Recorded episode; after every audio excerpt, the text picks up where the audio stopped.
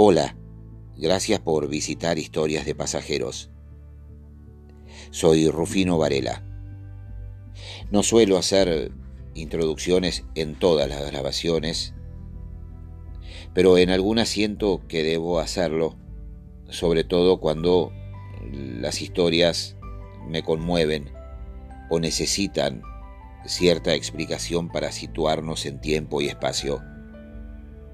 Sin duda alguna, esta es una de las que más me conmovieron desde que empecé a trasladar personas a fines de 2018 en Buenos Aires y a escribir eso que vivía en carne propia en cada uno de mis viajes. Muestra lo que son las oportunidades en la vida. Llamémosle si quieren suerte o destino y cada vez que pienso en esta como en tantas otras que he escrito, siento que, por poquito que sea, debemos empezar a hacer algo para cambiar al mundo.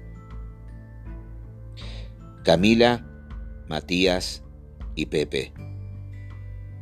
Fue a principios de semana, después del horario de siesta, cuando entre viajes directos al aeropuerto internacional Ministro Pistarini más conocido como Ezeiza, decidí hacer un par a través de la aplicación. Sin siquiera imaginarlo sucedió algo maravilloso. En Flores, confirmé el primero y al llegar al domicilio me encontré frente a la puerta principal de un conocido hospital público.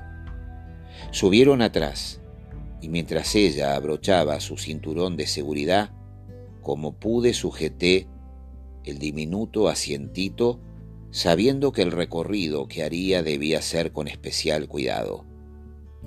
Camila era muy muy chica, pero reflejaba en su rostro una felicidad imposible de describir ni ocultar a pesar de su cansancio.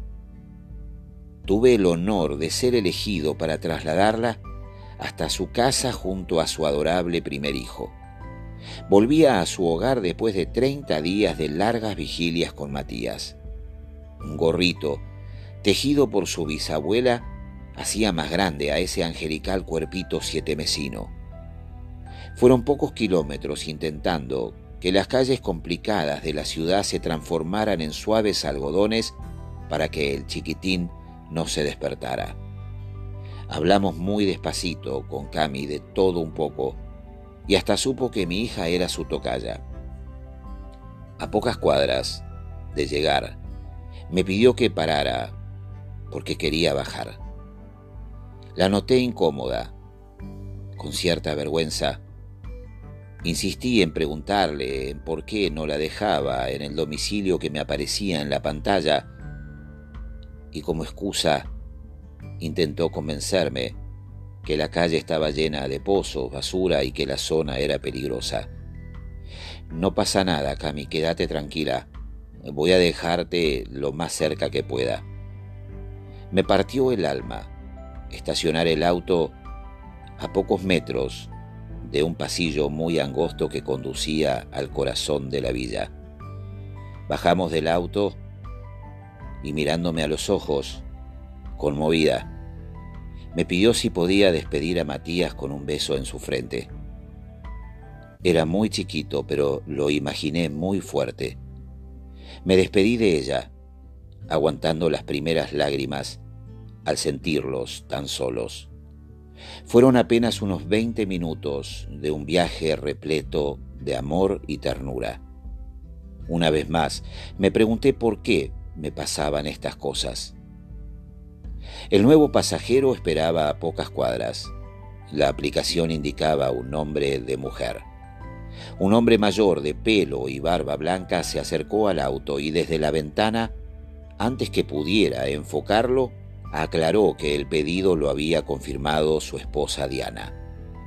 Subió a mi lado y al arrancar, el GPS me indicó que hiciera un giro en U al interpretar que la callecita moría en un alambrado cubierto de enredaderas. Mire que ya no es cortada, antes lo era, pero construyeron una gran torre y abrieron una calle nueva. Ni los aparatos lo saben. Nací acá hace 90 años y la uso cuando salgo a caminar. ¿90? Pregunté sorprendido sin poder disimular mi asombro. Sí, señor, y sigo trabajando. Poco, pero sigo. La jubilación no ayuda demasiado y además me hace muy bien no quedarme encerrado. Me intrigaba la carpeta de tapa transparente, llena de hojas con un llamativo título, pero no quise romper la intimidad. Al cruzar una boca calle, mi cordial pasajero comentó con detalles precisos sobre una obra pública que había cambiado el barrio. Creí haber adivinado su pasión por el trabajo y con cautela me atreví a preguntar. ¿Usted es ingeniero? No, no, soy actor. No aguanté la curiosidad ante su respuesta y al mirarlo sin disimulo, descubrí que era uno de los actores y guionistas que más admiro desde que tengo memoria.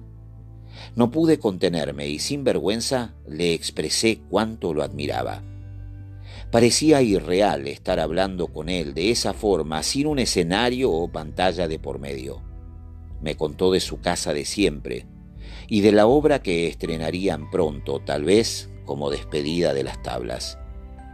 Habíamos llegado al teatro, pero sin apuro seguía hablando. Me pidió mi teléfono y me ofreció el suyo. Llámeme y se viene a casa a tomar el té. Me nació no cobrarle a pesar de su insistencia. Sentí que ese corto viaje por colegiales había sido el mejor palco para disfrutar de cerca al gran Pepe Soriano. Nos despedimos y pensando en silencio inicié la vuelta hacia el norte. Estacioné y al cerrar el auto noté algo blanco en el asiento de atrás.